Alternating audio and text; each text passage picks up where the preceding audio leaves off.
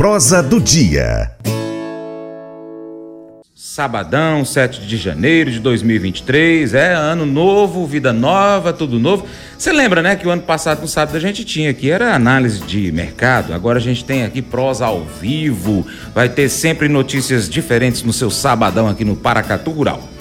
Bom, gente, nós estamos recebendo aqui Edmundo de Sá. Ele é ex-presidente da Coopervap no ano 2008 a 2014. Ele foi presidente da Coopervap, Cooperativa Agropecuária Vale do Paracatu, aqui no noroeste de Minas Gerais, para quem está fora e acompanhando pela internet.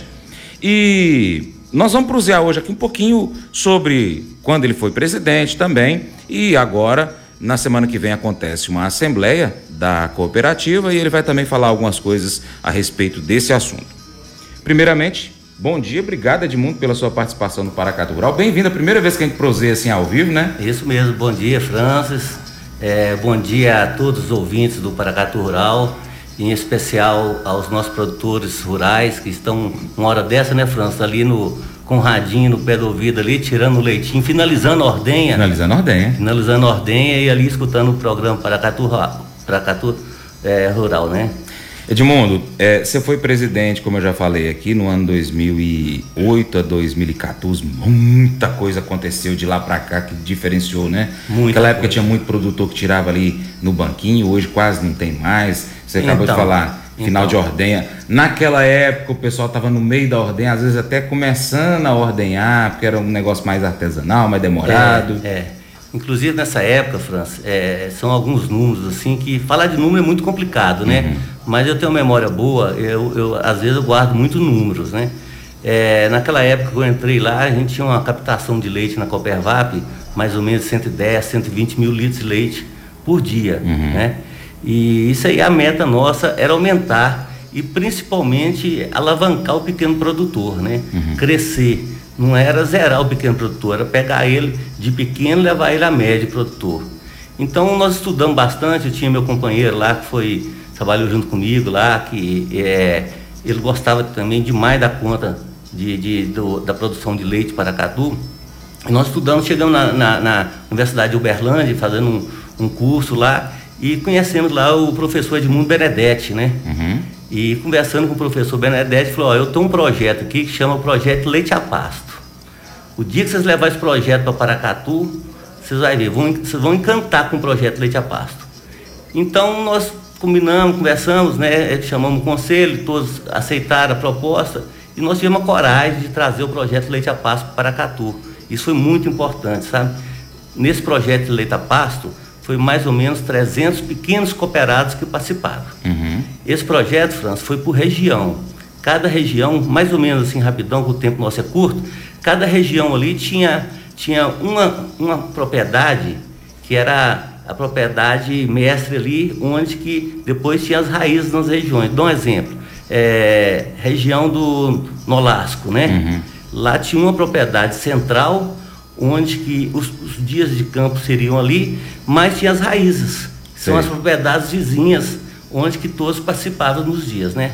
Então, só para você ter uma noção, é, com dois anos, nós saímos de 110 mil litros, não, dois anos não, com mais, né? É, é, dois anos depois do programa, nós saímos até de 110 mil litros de leite e chegamos no final do mandato nosso com 270 mil litros de leite dia. Né? Bacana. Né? Então, em seis anos, esse projeto foi dois anos, né? É. Então, em seis anos, é, nós alavancamos a Copervap de 110 mil litros de leite dia da captação até 270 mil, 280, não lembro direito o número, né? A tecnologia ela é sempre bem-vinda, né? E no muito caso da, da, pecuária de leite, então, ela dá um resultado assim a olhos vistos, né, Edmundo? É, foi muito bom e nós temos um exemplo aqui, é, que eu lembro agora, vou dar um exemplo aqui, a Elza, lá do, do da Santa Rosa, né? A Elza. Elza... Oh, bom dia, Elza, de novo para você, é, né? Deve estar nos ouvindo lá. Sempre. É.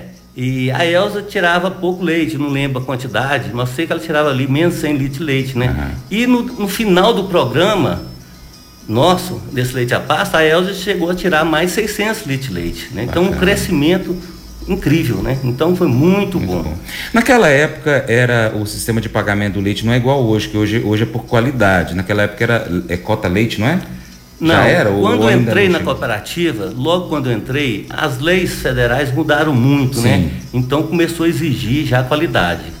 Ah, tá. E eu fui obrigado também a implantar o programa de qualidade. Porque se a gente não implantasse naquela época. Cota Leite é mais antigo que isso? É mais então? antigo, então. Tá. É mais antigo. Então, se não tivesse implantado a qualidade, hoje praticamente a Copervap nossa estava é, fechada, porque uhum. é, o leite hoje, se não tiver qualidade, como que você vai dar para um filho seu? Né? Então é muito importante a qualidade do leite. Inclusive alguns laticínios... Mas foi difícil para a gente, foi difícil porque é, o pessoal não era acostumado, né? Então Sim. até a implantação disso aí, é, igual eu estava vendo aqui o, o, o, presidente falar aqui sobre a mudança do, do, do, do sistema da cooperativa, né? Uhum. Que foi difícil, mas que precisava. Também concordo que precisava, né? Uhum. Mas eu só discordo em falar que o sistema antigo não funcionava, né? Funcionava assim e deu muito problema essa mudança, França. Por que, que deu muito problema? Porque eu sou, eu sou favorável à mudança, eu acho que tinha de mudar mesmo mas tinha que ter mudado mais leve, tinha que ter mudado em, junto com o antigo é, programa antigo. Hum, Os entendi. dois trabalhar junto pelo menos um ano, porque aí não sentia esse baque que a cooperativa levou.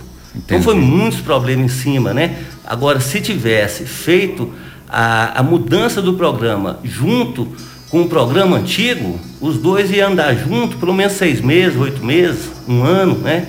Entendi. Se o programa rodou tantos anos, custava o programa rodar mais seis meses, oito meses? Não tinha problema. Então foi muito brusca a mudança. Mas é importante, foi ótimo ter mudado. Entendi.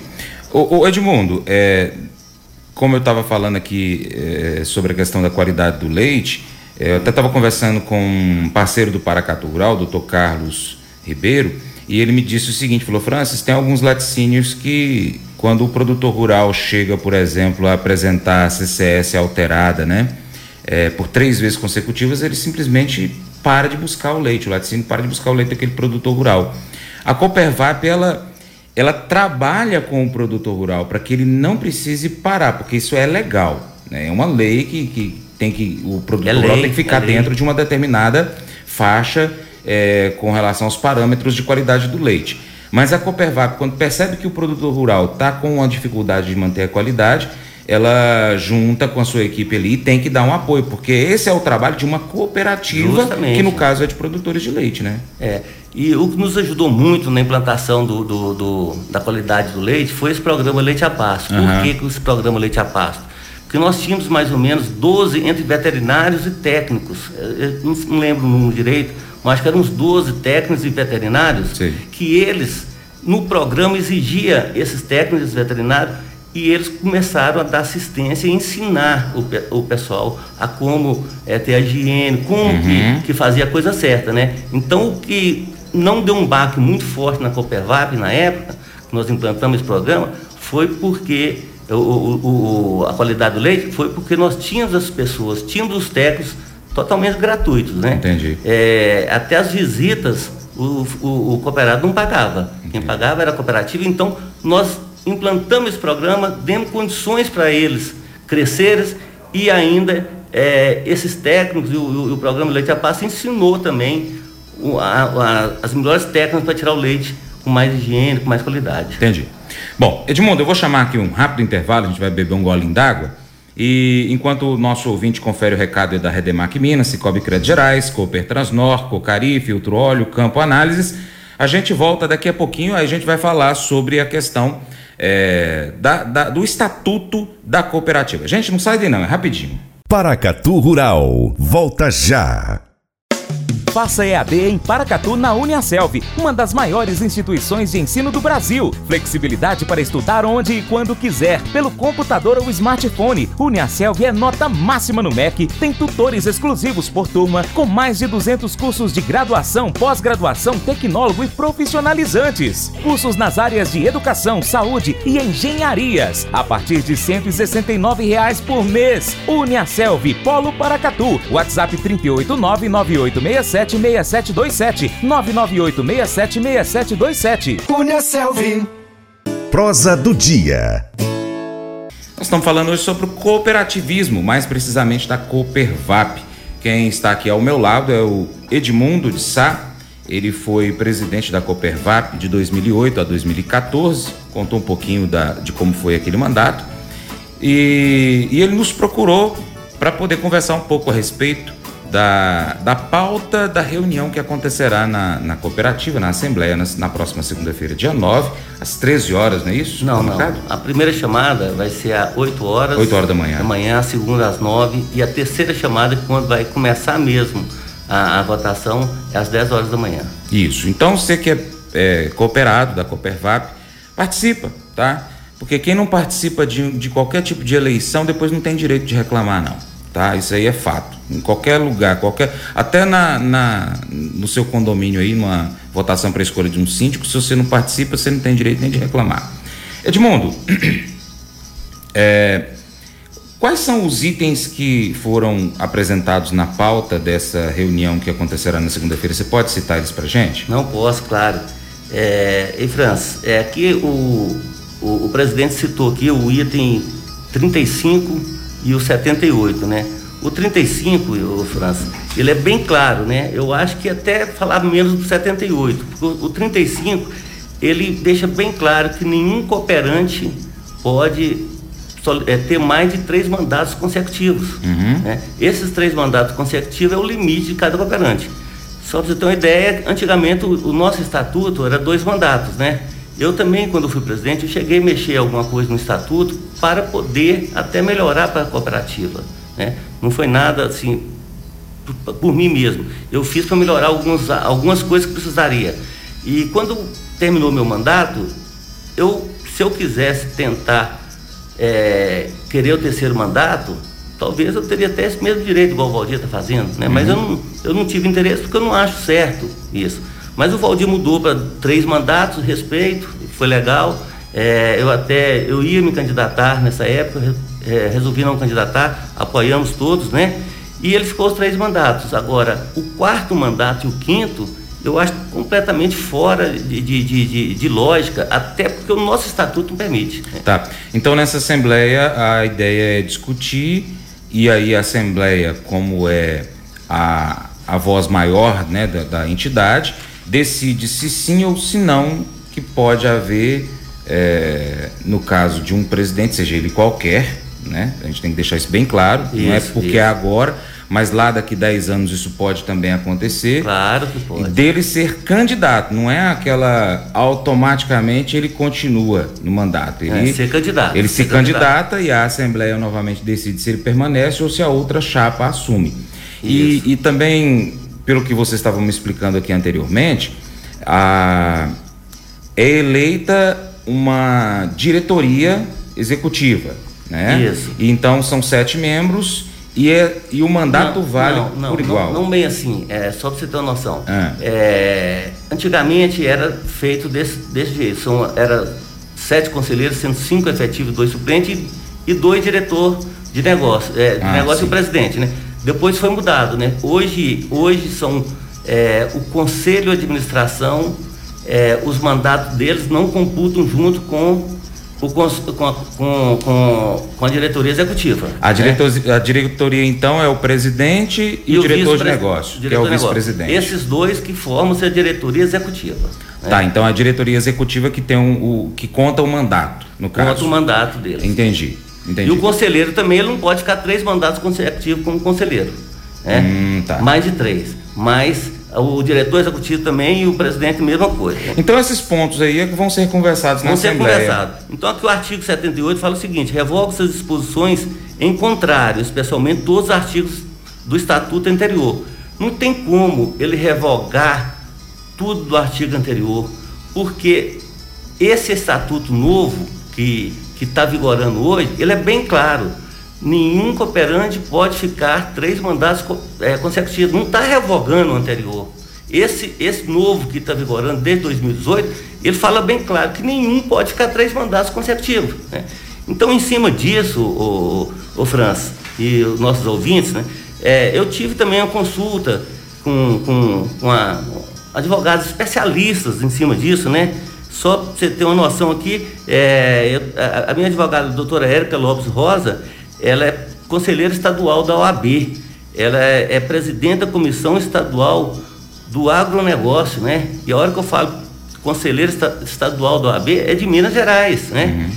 A, a outra pessoa que eu consultei também é a doutora Ronise de Magalhães Figueiredo, que é advogada também, presidente da Comissão Estadual de Direito de Cooperativismo da OAB, coordenadora e da, da pós-graduações da PUC Minas na área de Direito de Agronegócio, Cooperativismo e Direito Previdenciário. E foi assessora jurídica da OSENG, a própria OSENG que o Valdir tanto uhum. cita, de 2001 a 2003. Então é uma pessoa que realmente, é, a, essa, as duas advogadas são pessoas que entendem do assunto, Entendi. são especialistas no assunto. E a consulta que eu tive com elas, elas vão até me acompanhar é, no dia da Assembleia, é justamente em relação a isso. Tá. Vamos lá, para quem não é da cooperativa que está ouvindo o programa aqui, eu agradeço inclusive pela sua audiência. Hoje é, existe então, dentro do estatuto da entidade, a possibilidade de um presidente e um vice-presidente, que são membros de um conselho executivo, é, de uma diretoria, o conselho diretor da cooperativa é, a possibilidade deles ficarem três mandatos consecutivos. Três mandatos consecutivos. Cada mandato de três anos, ou seja, até nove anos. Nove anos, nove anos. Ok. Isso é o que, isso é o, que o nosso estatuto permite. Hoje. Mas, Francis, não. E aí, na próxima. Só vou concluir aqui. Na próxima segunda-feira, vai conversar a respeito de dois artigos que se discutem se deve manter desta forma ou se vai ser alterado. É isso? Vou ser franco com você. Eu também não estou entendendo porque o 35 já é bem claro. Ele, o que, que ele está querendo discutir? Eu não sei, né? Porque, na verdade, ele convocou uma Assembleia Extraordinária. Uhum. Essa Assembleia Extraordinária, é, ele fala que é para discutir, para revogar, interpretar esse artigo, né? Ah, então, eu não estou entendendo direito. Porque ele não tem como interpretar. A interpretação é clara: três mandatos consecutivos, né? Uhum. Agora, se ele falasse é, convocar uma assembleia, mudar o estatuto de novo, para poder candidatar mais uh, duas vezes, tudo bem. Entendi. Aí mudava, tudo bem. Mas essa convocação eu achei muito esquisita, porque não, ela não tem fundamento em cima do nosso estatuto. Tá. Bom, é, a gente já está até chegando no final da nossa conversa aqui, Edmundo, mas eu gostaria de fazer o seguinte: é, é importante todos os membros da cooperativa participarem, tirarem suas dúvidas, fazerem as perguntas. Acredito eu que quem que quem tem um pensamento diferente do outro vai levar a sua equipe como advogados para poder estar tá conversando e interpretando o atual estatuto. E é claro que o estatuto fica debaixo de uma lei maior que acredito eu que deve ser é, regido pela OCEM, isso, né? Isso. Ou pela OCB, que é do Brasil. E aí se discute tudo isso e ali a Assembleia é soberana, a decisão que a Assembleia tomar, dali em diante, segue aquela vida. É, quero agradecer e reforço o convite então para os nossos ouvintes cooperados da é, O, o, Francis, aqui ele soltou, a diretoria soltou aqui o edital de convocação. Era uma coisa que eu queria deixar assim, até é, conversar com os nossos cooperados porque aqui no edital de convocação ele coloca aqui, né? Para efeitos legais, a Copervap 8 tem 2.785 é, associados, né? Eu acredito que, como uma, uma, votação pelo bem da cooperativa, não é votação para escolher é, administração, é só pelo futuro da cooperativa, eu acredito, eu penso, pelo estatuto nosso e pelo edital de convocação, todos os cooperados, mesmo os inativos, têm o direito de voto, vão tomar uma decisão para frente da cooperativa, né? Uhum. Então, no meu ponto de vista, são todos cooperados. Claro que não deve ir todos, né? Mas eu quero pedir aqui o máximo de cooperado que for, analisar bastante, olhar o artigo 35, né? Pelo que eu conversei aqui com todos é, é, advogados, é, só te dar uma noção, os ex-presidentes da cooperativa, olha que você pega Emiliano, você pega o, o, o Arquimedes, você pega o Francisco Salles Jales, todos são contra, eles não estão entendendo qual o objetivo disso, sabe? Uhum. Então eu quero pedir aos nossos cooperados que vão lá, não intimidam, né? É, eu tenho certeza que o Valdir não, não, não, vai ficar chateado se falar, não, ele mesmo falou, França, que ele não tinha muita intenção de ser candidato, né? Uhum. Que é um grupo ali que está querendo que ele fosse. É, não precisa ter vergonha, porque às vezes, França, os nossos cooperados são muito humildes, são pessoas assim, muito simples, e às vezes fica com vergonha, talvez até de na hora falar um não, né? Uhum. Mas o que, que eu peço para eles? Fiquem à vontade, fiquem à vontade, façam o que vocês acham certo, né? Não intimida para um lado, não intimida para o outro. O que vocês acharem certo, faça no dia. E agradecer aqui, mandar um abraço para todos, né? Que é, deve estar nessas fazendas aqui, acabou, já limpou a ordem, já colocou leite no tanque Tomando e agora cafezinho. tomando um cafezinho de boa. Edmundo, obrigado pela sua participação. Bom dia para você. Deus abençoe você, toda a família e toda a equipe. Eu que te agradeço e mais uma vez obrigado a todos os ouvintes também, aos nossos paracatuenses, né? É, aos nossos funcionários da cooperativa, que eu tenho um grande carinho também. E obrigado a todos vocês. Valeu, gente. O Colégio Atenas conta com uma estrutura que oportuniza a vivência de experiências positivas e traz essa oportunidade junto a grandes professores, verdadeiros guias que realmente inspiram para o bem e fazem toda a diferença. O resultado é a formação de alunos confiantes e otimistas, o que os torna campeões desde já. Esta é a nossa prioridade: inspirar vivenciar, transformar. Colégio Atenas. Matrículas abertas. 3671 3399. Mas eu vou dizer uma coisa pra você, viu? É, se quiser colocar propaganda sua aqui nesse programa, ó, eu vou dizer um negócio, você vai ter um resultado bom demais, senhor. É isso mesmo, é facinho, facinho, senhor. Você pode entrar em contato com os meninos ligando no telefone deles, é o 38, é o 99181 0123, bem fácil. É muito bom porque aí a sua empresa vai sair dentro de um programa que é ligado aí ao homem para mulher do campo. É nós que vai estar tá assistindo e também vai ver sua propaganda. É bom ou não é, só? Agora eu quero fazer um convite especial a você. Seja parceiro do Paracatu Rural. Tem três maneiras. A primeira, você segue as nossas redes sociais. Basta você pesquisar aí no seu aplicativo favorito por Paracatu Rural. Nós estamos no YouTube, Instagram, Facebook, Twitter, Telegram, Getter, em podcast áudio, Spotify, Deezer, TuneIn, iTunes, SoundCloud, Google Podcast. Também temos o nosso site, paracatugural.com. Se você puder, acompanhe-nos em todas elas, porque assim você vai estar tá somando mais com quem já está seguindo, quem está acompanhando. Segundo, aí você curte, comente, salva as publicações, compartilha aí com seus amigos, marque os seus amigos nas publicações, comente os vídeos ou os posts, os áudios. E em terceiro, se você puder, seja apoiador financeiro do Paracato Rural com qualquer valor via Pix, ou ainda um patrocinador, anunciando a sua empresa, o seu negócio, no nosso site, nas nossas redes sociais ou no programa de rádio, caso você esteja próximo a Paracatu. Nós precisamos de você para nos ajudar a trazer aqui as notícias e as informações do agronegócio brasileiro. Deixamos um grande abraço a todos que nos acompanham nessas mídias online e também pela TV Milagro e Rádio Boa Vista FM e em breve nós teremos novidade. Seu Paracato Rural fica por aqui. Muito obrigado pela sua atenção. Você planta e cuida, Deus dará o crescimento, creia nisso. Até o próximo encontro. Que Deus te abençoe. Tchau, tchau. Paula, te amo, viu?